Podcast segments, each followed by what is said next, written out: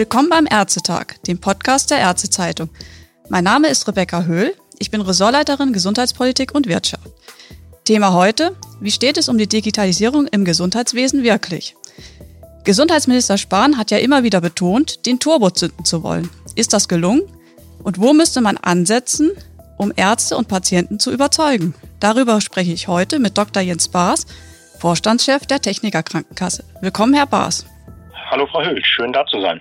Herr Baas, unser heutiges Thema sind ja die digitalen Anwendungen. Mhm. Sie haben sich auf dem IHELF-Kongress in Frankfurt gegen finanzielle Anreize für Praxen ausgesprochen.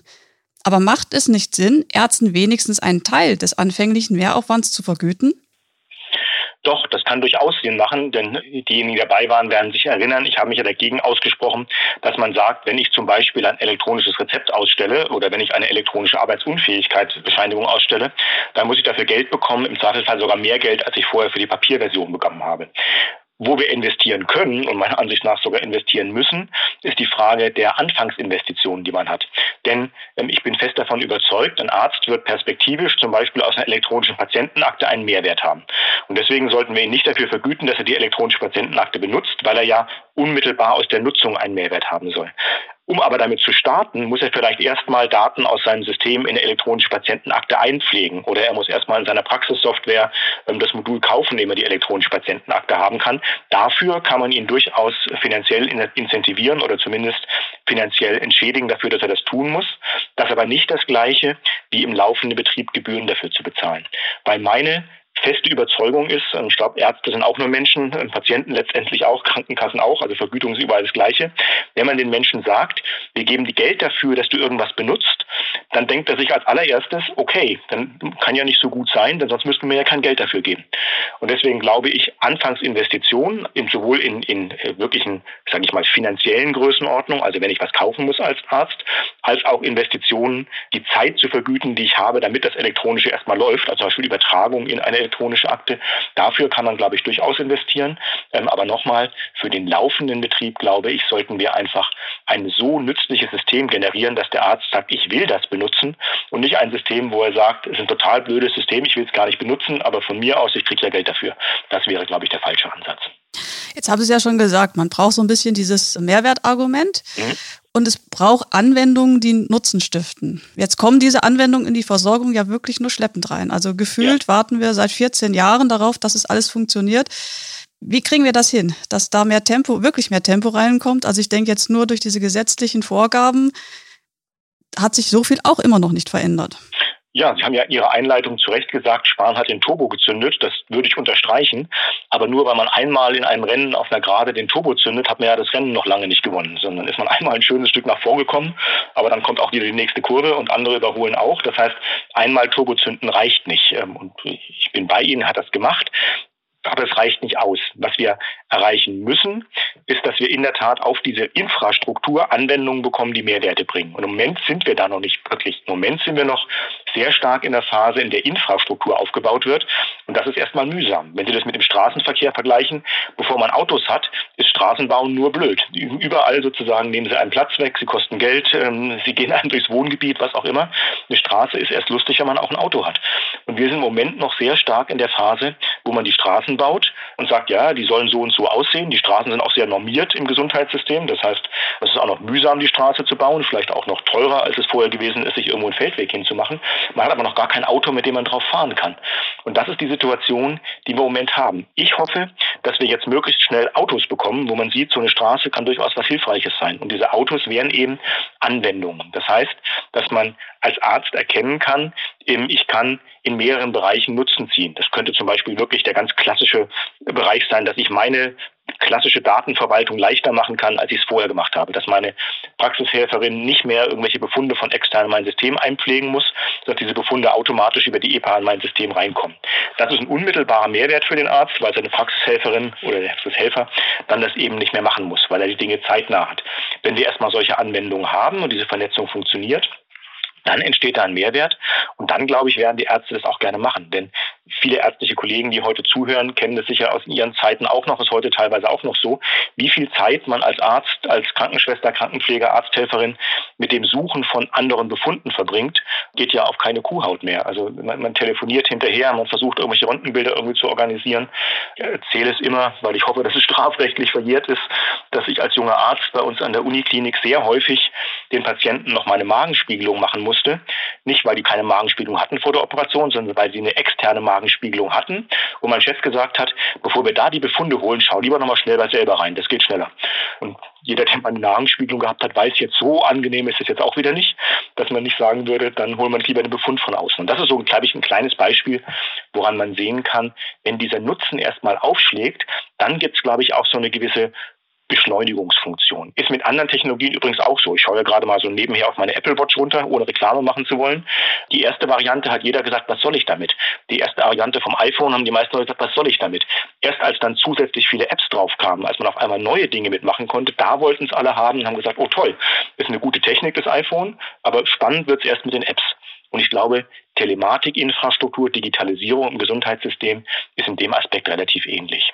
Jetzt ist es ja so, ich sag mal, die, die Ärzte warten ja nun auch schon wirklich lange. Ich habe ja. gesagt, ne, 14 Jahre. Was glauben Sie denn, wie viel Geduld kann kann man da überhaupt noch aufbringen? Also man muss erstmal sagen, es liegt in der Tat nicht normalerweise an den Ärzten. Also wir reden jetzt da wirklich vom Arzt, der irgendwo in der Praxis tätig ist, der möchte diese Vorteile ja haben.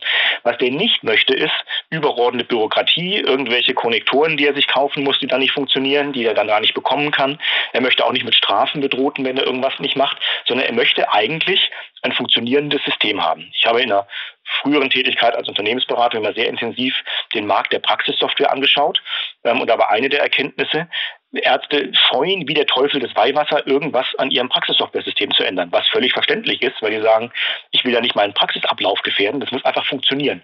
Das heißt, Ärzte würden eigentlich gerne das alles tun, wenn es nur einfach funktionieren würde. Und dann stellt sich die Frage, warum funktioniert es denn nicht einfach? Weil ganz ehrlich, technisch ist es jetzt nicht so ungewöhnlich schwierig, ähm, dass man sagen kann, das lässt sich technisch nicht lösen. Das Problem, was wir da gehabt haben in der Vergangenheit und in Teilen auch immer noch heute, ist, dass es eben unglaublich viele Interessen im Gesundheitssystem gibt, die alle aus unterschiedlichen Gründen Digitalisierung in die eine oder andere Richtung möchten oder in die eine oder andere Richtung nicht möchten, Transparenz möchten oder Transparenz nicht möchten und das immer auf diesem technischen Schrägstrich Datenschutzkomplex ausgekämpft wird und nicht wirklich mit den echten Argumenten. Und das führt eben dazu, dass wir dann, ähm, nehmen das Beispiel elektronische Patientenkarte oder die, die äh, Versichertenkarte, dass wir dann Milliarden ausgeben für ein System, was technisch sowas von überholt ist, in der Nützlichkeit komplett eingeschränkt.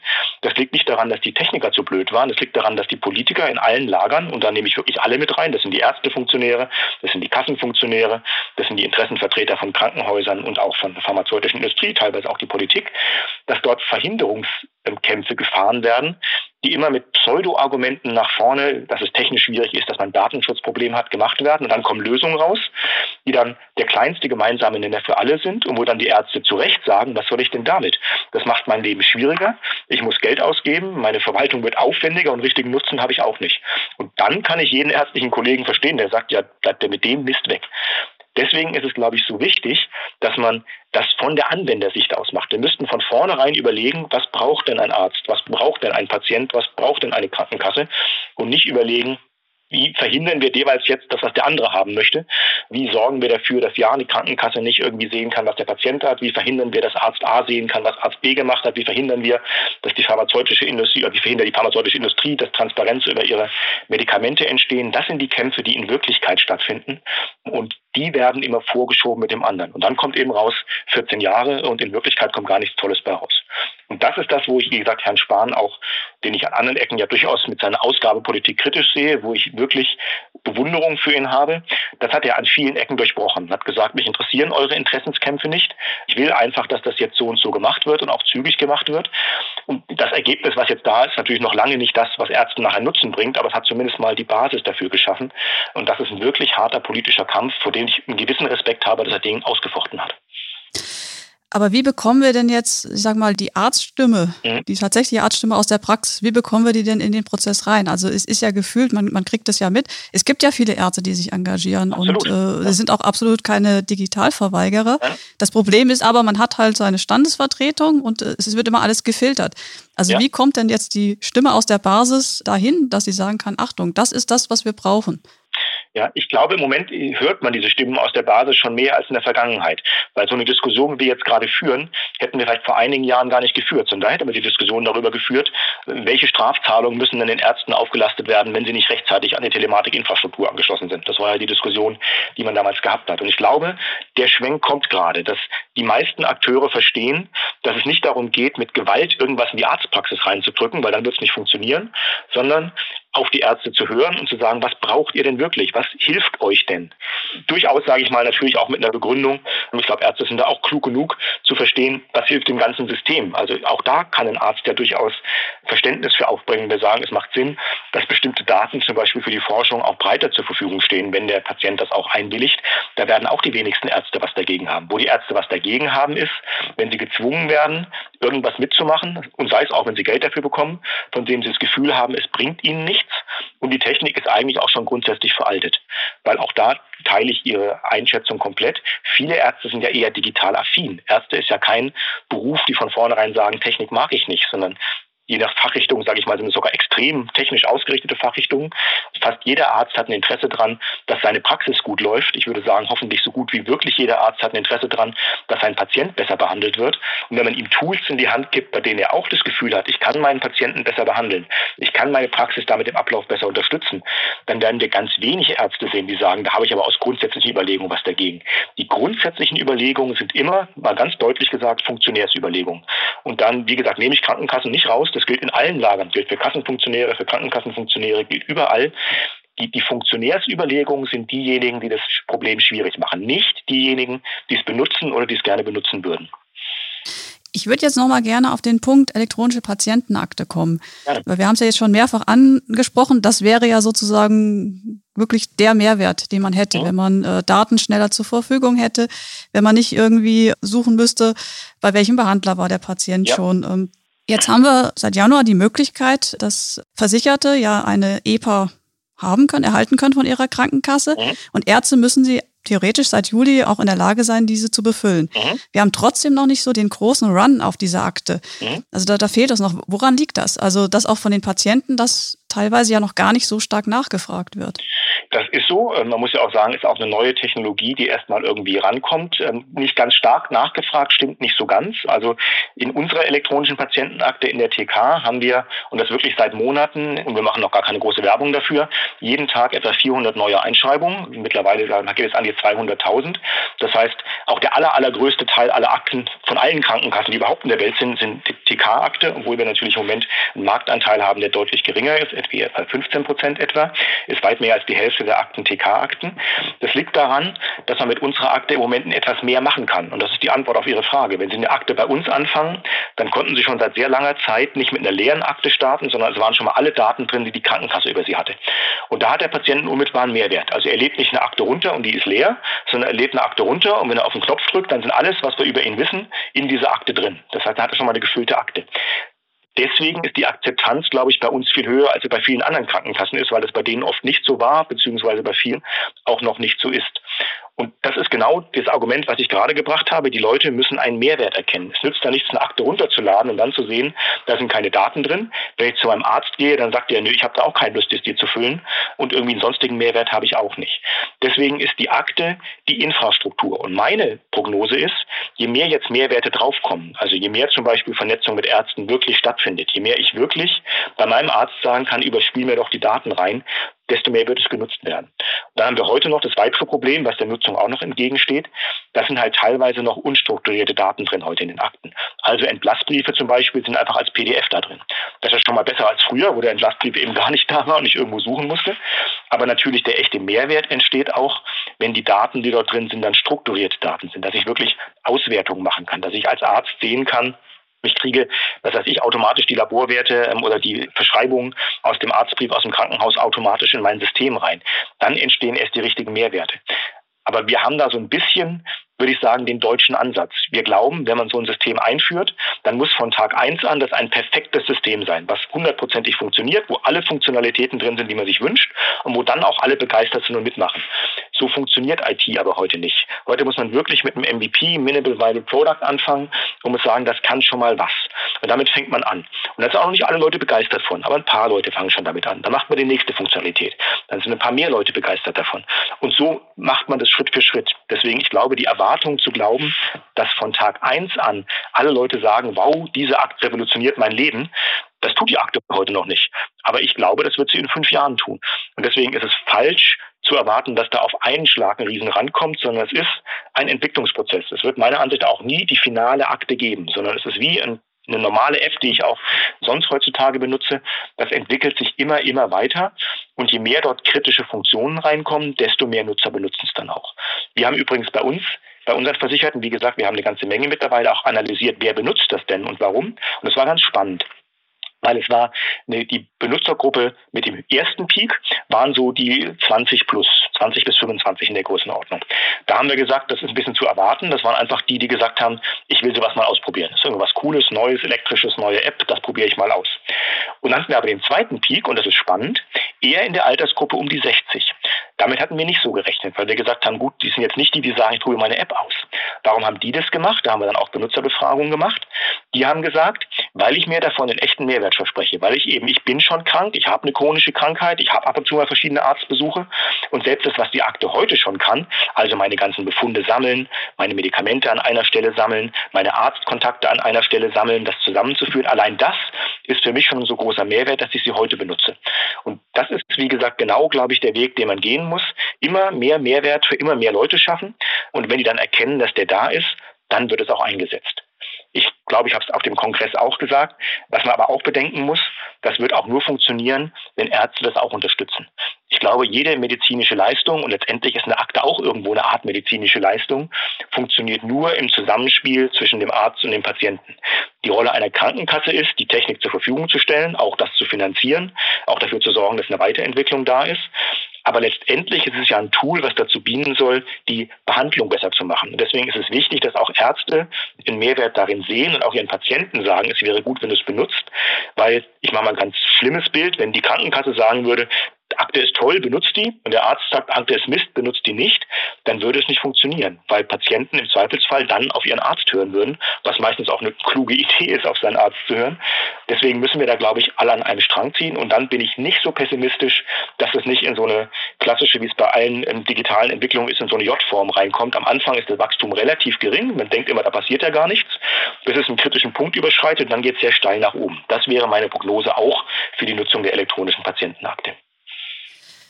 Ich würde gerne auch nochmal das Thema EAU, die ja ab Oktober mhm. gilt, und E-Rezept ansprechen, weil mhm. ich glaube, das könnten schon Anwendungen sein, die so einen kleinen ersten Mehrwert bieten, weil sie mhm. Bürokratie vielleicht aus den Praxen nehmen. Trotzdem gibt es auch da schon wieder die Kritik, ja gerade auch jetzt am Anfang, Beispiel Heilmittelverordnung, es geht eben wieder nicht alles elektronisch direkt am Anfang. Mhm. Wie fangen Sie das auf? Also ist es nun ein Mehrwert? Kann es das vielleicht auch ein bisschen pushen, weil Patient und Praxis sehen, okay, da wird mir bürokratischer Aufwand genommen? Oder sagen Sie, mh, hm, das hätte man gleich komplett elektronisch umsetzen müssen, alles. Ja, also sage ich natürlich immer lieber, weil ich bin ein großer Freund davon, Prozesse immer end-zu-end -end anzuschauen und nicht nur Teilaspekte daraus zu machen. Und ich glaube, in der jetzigen Prozess sind auch schon gewisse Vorteile für die Ärzte drin. Also ich erinnere mich alleine an die großen Stapel von Medikamenten, äh, die du als Rezepten, die du nicht mehr am Vortag unterschreiben musst, damit dann die Arzthelferin sie ausdrucken kann. Aber die Vorteile sind das nicht so super riesig. Die werden erst dann riesig, wenn diese Prozesse wirklich miteinander verknüpft sind und wirklich von Ende zu Ende digital ablaufen. Also von daher die ehrliche Antwort auf Ihre Frage ist, der Vorteil ist, glaube ich, noch nicht so groß, wie er hätte sein können. Aber das ist genau der Punkt, den wir auch an vielen anderen Ecken haben. Da kommen so viele Bedenkenträger aus allen Richtungen und sagen, warum machen wir es denn so oder so? Und wenn es aber jemand gibt, der irgendwo kein Handy haben möchte und außerdem in einem Bereich ist, wo er keinen Empfang hat, was machen wir denn dann? Also es wird immer gleich jede mögliche Ausnahmesituation mitgerechnet, statt zu sagen, wenn das so ist, kann er ja, jetzt Beispiel normales Rezept, dann kann er auch wie bisher ein normales Rezept bekommen. Wir können nicht darauf warten, bis wirklich 100 Prozent alles in jedem Ausnahmefall immer funktionieren kann. So denken wir in Deutschland aber. Und gerade auch im Gesundheitssystem denken wir leider so. Und das führt eben dazu, deswegen Thema Ersparnis, dass wir jetzt statt dem kleinen Rezept, was jeder kennt, wenn es nach dem Willen der Gematik geht, dann jeder einen großen DIN A4-Zettel bekommt zum Ausdrucken für sein Rezept. Und da frage ich mich dann schon, ist das wirklich eine Erleichterung oder ist es letztendlich eine Umweltverschmutzung? Da sehen wir aber eine Tendenz auch, die uns auch große Sorgen macht, sagen wir auch ganz ehrlich.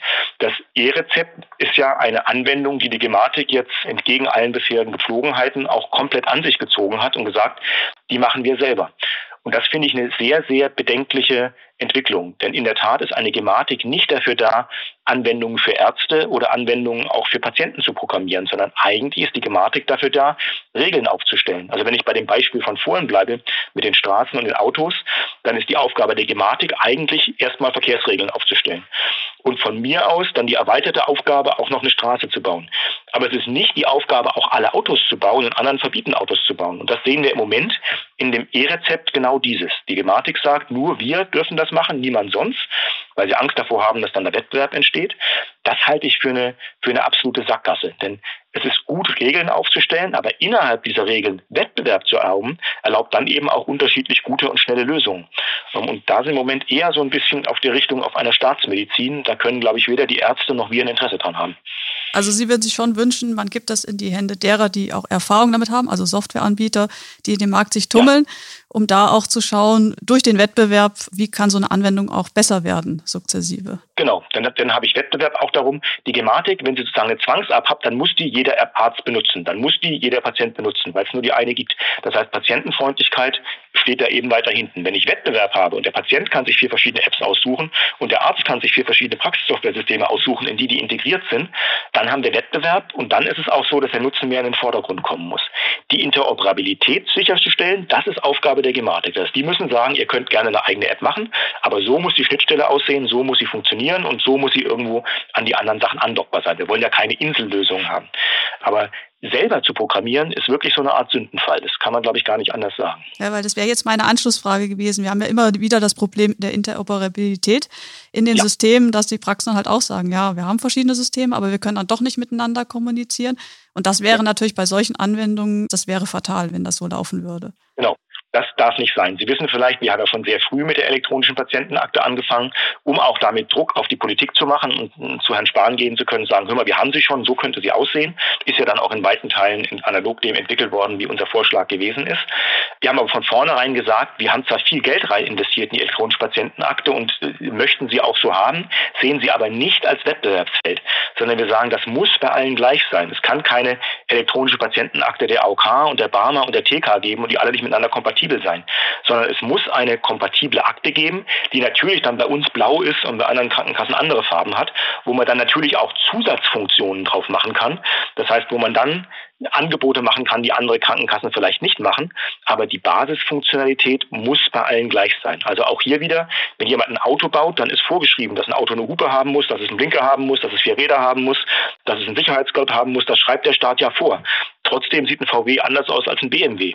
Ähm, und so muss das letztendlich in der Softwareentwicklung auch sein. Der Staat muss dafür sorgen, dass die Spezifikationen klar sind, dass die Schnittstellen klar sind, dass klar sein muss, wenn du irgendwie an der Versorgung teilnehmen willst, musst du diese Schnittstellen bedienen. Aber darunter, das dann zu programmieren, das ist nicht staatliche Aufgabe, sondern da kann Wettbewerb stattfinden zwischen allen verschiedenen Anbietern, die sich an diese Spezifikationen dann halten. Ich würde jetzt noch mal gerne auf ein ganz anderes Thema kommen wollen, nämlich die digitalen ja. Gesundheitsanwendungen. Da steckt ja viel Hoffnung drin, ja. sagen wir auch, auch der Politik, dass ja. die jetzt noch mal so ein bisschen einen Push für die Digitalisierung bedeuten könnten. Aktuell haben wir aber erst ein paar tausend wenige Verordnungen überhaupt dieser Digas. Es gibt auch, mhm. ich glaube 20 sind es aktuell, die im BfArM-Verzeichnis gelistet mhm. sind. Also noch auch das sehr schleppend. Wie schätzen Sie denn das als Kassenvertreter ein? Können diese Digas was vorantreiben? Dass die den großen Push in der Digitalisierung bekriegen, bin ich auch eher skeptisch. Das vorangeschickt muss man erstmal sagen, ich glaube erstmal, dass es gut ist, dass wir DIGAS haben, weil es natürlich so ist, dass Apps Unterstützung bei Behandlung leisten können heutzutage. Im Extremfall können sie sogar fast Behandlungen machen. Es gibt ja in der Tat Apps, die zum Beispiel im Bereich der Psychotherapie sogar Teile von Behandlungen übernehmen. Also deswegen ist es erstmal gut, sowas zu ermöglichen und auch einen Prozess festzulegen, mit dem diese Apps ins Gesundheitssystem reinkommen. Ob der Prozess der richtige ist, darüber kann man lange diskutieren. Denn die Hürden sind schon niedriger, als sie zum Beispiel für Arzneimittel sind. Und wenn man sagt, letztendlich ist eine App auch nur eine Behandlungsmethode, dann muss sie letztendlich ihre Wirksamkeit gleich nachweisen, wie andere Behandlungsmethoden das auch machen. Das ist ein Problem. Das andere Problem ist der Preisfindungsmechanismus. Ähm, der ist ja nun so, dass am Anfang der Hersteller selber den Preis dieser App festlegen darf und wir festgestellt haben, dass dort wirklich relativ fantastische Preise aufgerufen werden. Da würde ich als Arzt sagen, ähm, das würde ich auch gerne bekommen für meine Leistung, was die für eine App bekommen. Mit dem Unterschied, dass der Arzt Leistung für Leistung für Leistung erbringen muss, während bei einer App ja alles beliebig skaliert. Das heißt, wenn ich 10.000 Patienten habe, ist die Kosten der Leistungserbringung fast die gleiche, wie sie für 100 Patienten gewesen ist. Das skaliert aber in der Preisfindung heutzutage überhaupt nicht. Und das ist, glaube ich, auch einer der Gründe von zwei, warum die Apps heute gar nicht so eine große Verbreitung haben, weil zum einen die Ärzte sie nicht alle kennen und zum anderen, weil die Ärzte sagen, und das kann ich sogar nachvollziehen, ich verschreibe diese unglaublich teure App und selber kriege ich viel weniger dafür, dafür, dass ich vielleicht eine ähnliche Leistung erbringe oder vielleicht sogar eine intensivere, weil persönliche Leistung und ich kriege viel weniger. Das heißt, im Bereich der Finanzierung der DIGAs haben wir dort noch ein großes Ungleichgewicht. Am Anfang war ja die Diskussion, man kann sowas ja damit mal mit in den Markt bringen würde ich sagen, okay, kann man mal ausprobieren. Da muss man aber, finde ich, konsternieren, dieses Experiment ist gescheitert. Die Preisfindung der DIGA-Anbieter ist nicht so, dass man sagen kann, das ist eine verantwortliche Preisfindung, sondern es ist eher eine mal gucken, was geht. Und deswegen wird man da als Staat wieder regulatorisch eingreifen müssen. Wenn man dann ein vernünftiges Preis-Leistungs-Gehältnis gefunden hat, dann glaube ich schon, dass die DIGAs ein einen wichtigen Teil in der Versorgung finden können, aber sie sind nur ein weiteres Instrument. Also die DIGAs alleine revolutionieren nicht die Behandlung, sondern ist ein weiteres, wenn man es richtig einsetzt, auch sinnvolles Instrument.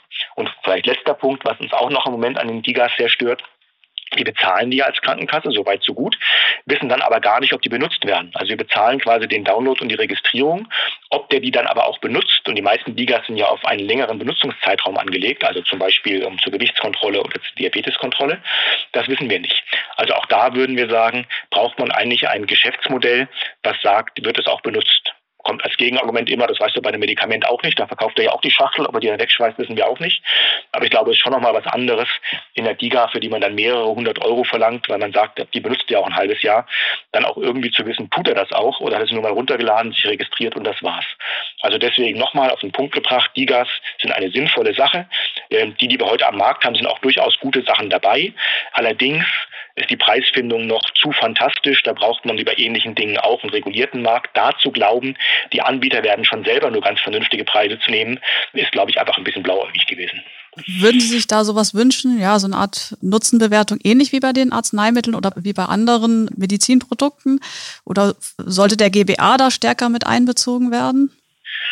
Ja, also man muss, glaube ich, immer, und das fordere ich bei Arzneimitteln übrigens auch, ich glaube, wir sollten den Nutzen und die Preisfindung stärker voneinander trennen. Weil ich mach mal, fange mal bei Arzneimitteln an, dann kann ich gleich das zu den Digas sagen. Der GBA hat sich, glaube ich, sehr gut bewährt in der Festlegung des Nutzens. Da würde ich immer dahinter stehen und sagen, hervorragend. Er zeigt deutliche Schwächen in der Festlegung des Preises. Das liegt einfach daran, dass der Mechanismus, nachdem mal Preis festgelegt wird, eben nicht wirklich transparent ist. Oft Vergleichspreis, das heißt, es ist einfach Zufall, wie, wie teuer war das Medikament, was vorher schon da war. Das kann nicht der Maßstab sein. Die pharmazeutische Industrie bemüht sich immer mehr zu sagen, wenn wir dieses Medikament nehmen, was sparen wir denn dann an Kosten versus wenn das Medikament nicht genommen würde und kommen damit bei bestimmten Krankheiten natürlich auf astronomische Preise. Wenn ich bei einem Bluter zum Beispiel ein Medikament habe, was eben den Einsatz von Gerinnungsfaktoren deutlich runterfährt, dann habe ich natürlich sechs- bis siebenstellige Preise auf einen Schlag. Und wir argumentieren immer dagegen, das kann eigentlich nicht die Preisfindung sein, weil wenn sie das wäre, dann müsste ja auch eine Aspirintablette Zehntausende von Euros kosten kosten, weil eine Aspirintablette zumindest bei einem Infarkt ja das Reinfarktrisiko senken kann. Oder müsste ein Antibiotikum Zehntausende von Euro kosten, weil es den Aufenthalt auf einer Intensivstation wegen einer Sepsis verhindern kann. Also ich finde das eine abstruse Methode, Preis festzulegen, die wir im Moment aber sehen. Wir würden eher sagen, und dann kommt auch gleich der Schwenk zur DIGA, wir würden eher sagen, Preise müssen festgelegt werden, indem man sagt, wir wollen, dass jemand, der sowas anbietet, sei es ein Medikament oder auch eine DIGA, dass der natürlich Gewinne macht, weil sonst würde er es ja auch nicht anbieten. Wir sind ja auch keine, keine Kommunisten, sondern wir wollen natürlich, dass jemand, der unternehmerisch tätig ist, was Gutes auf den Markt bringt, gutes Medikament, eine gute Diga, damit auch Gewinne machen kann und da auch was von hat. Aber wir sind ein System, was aus Sozialversicherungsbeiträgen lebt. Und deswegen können diese Gewinne nicht beliebig in den Himmel gehen.